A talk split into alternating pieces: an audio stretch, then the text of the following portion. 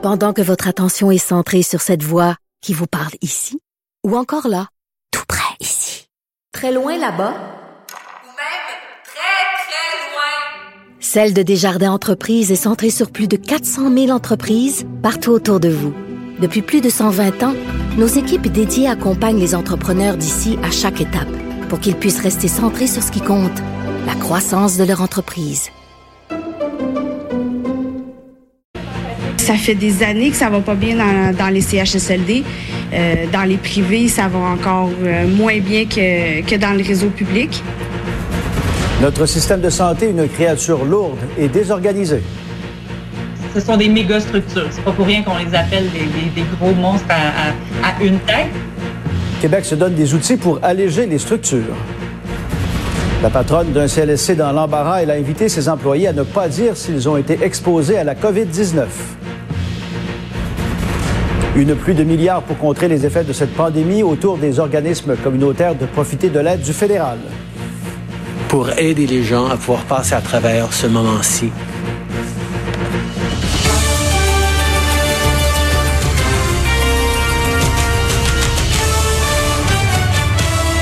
Bon midi, Pierre. Bon midi. Bon midi également. Salutations aux auditeurs de Cube Radio. Pierre, le bilan de cette pandémie maintenant poursuit sa progression sur la planète. On dénombre plus de 2,5 millions de cas d'infection, alors que le nombre de décès liés à la COVID-19 dépasse maintenant les 171 000.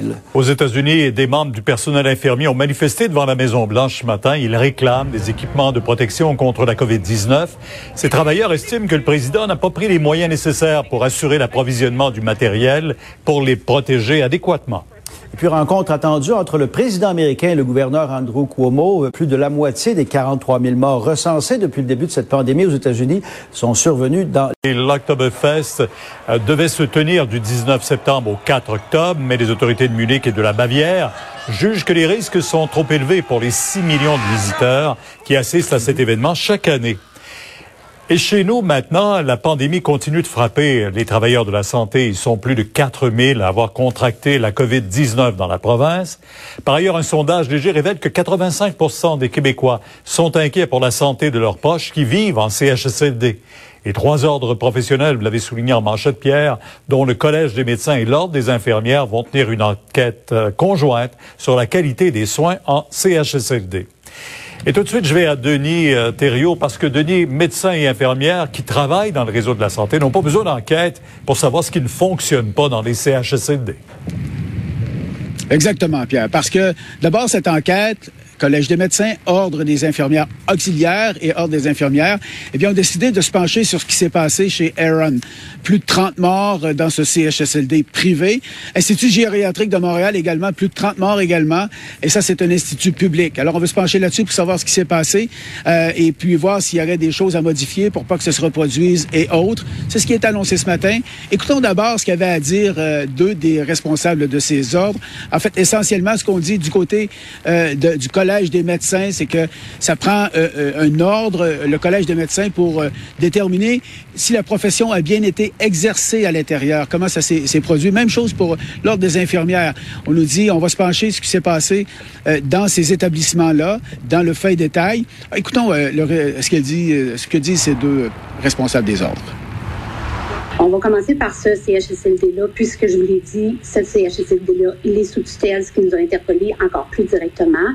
Par contre, on est conscient qu'il y a d'autres CHSLD, où on va devoir faire la même, peut-être, démarche. Forcément que nos recommandations vont probablement avoir un impact sur l'ensemble des CHSLD du Québec.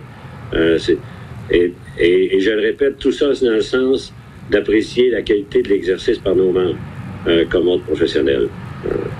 Parce que euh, il y a que vous qui peut faire une juste appréciation.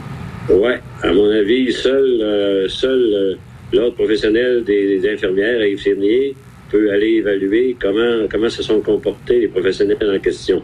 Euh, je dis pas qu'un coroner, ça peut pas faire ça, là, mais c'est pas vraiment dans ce sens-là, ni dans, dans un tel but.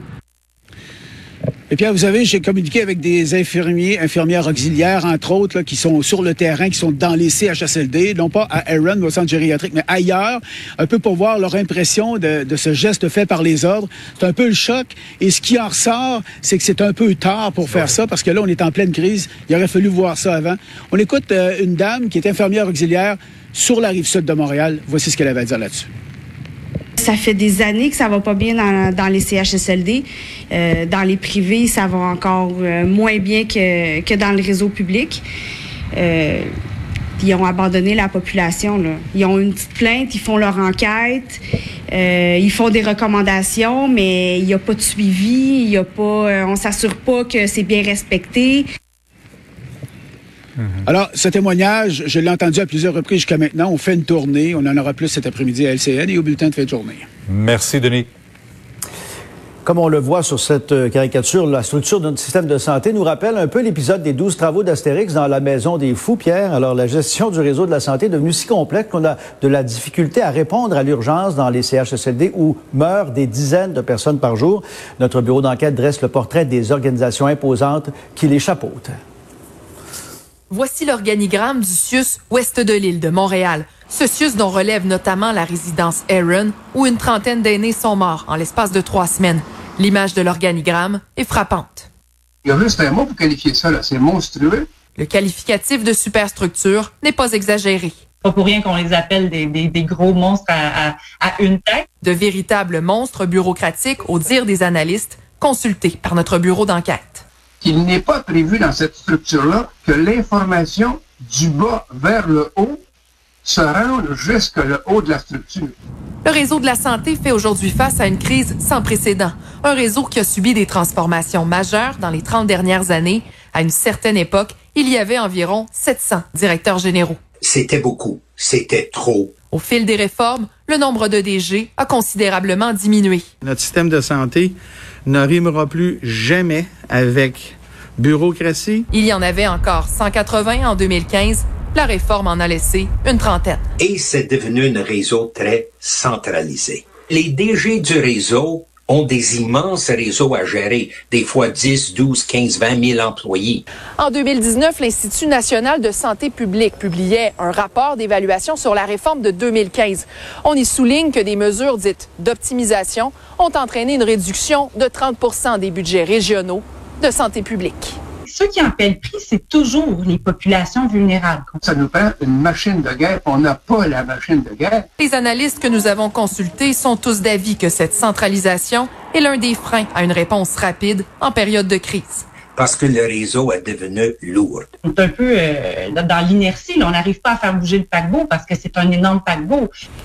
Moi, je pense pas que le problème euh, important, c'est la lourdeur de la machine. S'il ne la blâme pas, le premier ministre admet la complexité de la structure. Au Québec, il y a des CIS puis des CIUS. C'est plus compliqué à Montréal parce qu'il y en a plusieurs, puis il y a des CHU en plus. Et pour illustrer les failles de cette centralisation, Le 6 de Montérégie-Ouest, par exemple, le directeur général a sous sa responsabilité 122 établissements.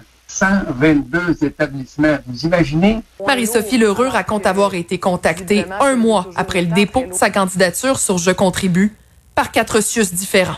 On a encore, encore énormément centralisé quelque chose qui avait besoin d'être immédiatement décentralisé. Immédiatement. Elisabeth Laplante, TVA Nouvelle, Montréal.